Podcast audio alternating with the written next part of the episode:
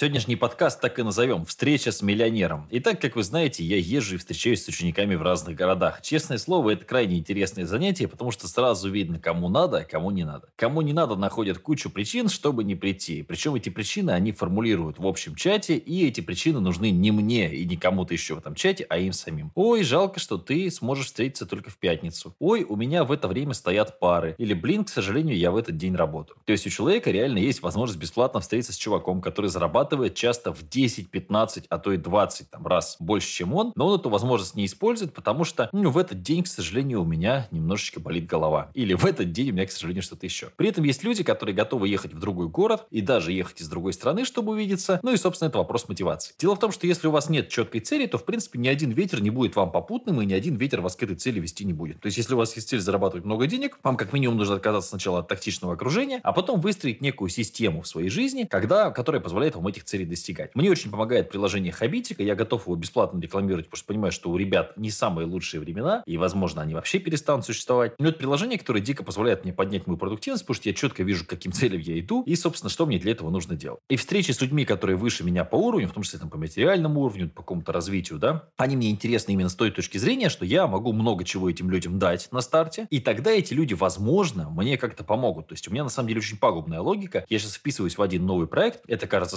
странным, но я сам вкладываюсь, сам стараюсь показать, что я такой красавчик, такой молодец, чтобы только получить новых партнеров, которые там потенциально зарабатывают сильно больше меня и дают мне новые возможности. А нищий человек, он все время размышляет из логики взять, взять, прийти на встречу с Матвеем и попить бесплатно кофе, например. Или вот как-нибудь урвать, а подари мне книжку, а подари мне еще что-то. Богатый человек исходит из того, что вселенная изобильная и денег бесконечное количество. Ну вот подумайте, куда делись деньги? Да, они же есть. Просто их, может быть, нет у вас. Нет у вашей мамы, папы, дяди, вашей девушки. Может быть, их нет в вашем городе практически. Но деньги все равно у кого-то есть. То есть они могут уйти из вашей страны даже, но перейти в другую страну, перетечь. Поэтому денег всегда очень много. Когда ты исходишь из того, что вселенная изобильна, я понимаю, что это звучит как эзотерика, но тем не менее это так работает. Ты исходишь из того, что ты можешь поделиться с кем-то. Я вот первую свою книжку про YouTube, 300 штук, для меня это было дорого. 300 копий этой книжки я подарил. Но тем не менее, часть из этих книжек абсолютно не выстрелила, просто где-то на полках у кого-то пылится до сих пор, кто может выкинул даже, сжег, печку, может, ей растопили. Но часть книжек действительно принесла мне отличный результат. То есть, когда ты много отдаешь, ты много получаешь. Именно поэтому я четко вижу, как себя ведут люди. И люди, у которых сейчас в основном есть там хорошая профессия, которые зарабатывают там пресловутые 100, 150, 200, 300 тысяч рублей в месяц, это как раз люди, которые много отдают, которые бесплатно выкладывают много контента, которые бесплатно ведут там для людей, условно говоря, TikTok аккаунты, бесплатно делают подкасты, бесплатно делают книги. А у нищих прям вот эта логика. Ты делаешь подкасты, сколько на этом заработал? Нисколько. Я деньги трачу, чтобы эти подкасты выкладывать, по той простой причине, ну, ее, потому что их обрабатывает мой сотрудник, по той простой причине, что я работаю сейчас для людей. Я сейчас людям даю что-то бесплатно, я это делаю много-много-много лет подряд, и черт подери, эта стратегия офигенно окупается. И если вы будете ходить в том числе на встречи, как пока есть возможность сделать это бесплатно, вы э,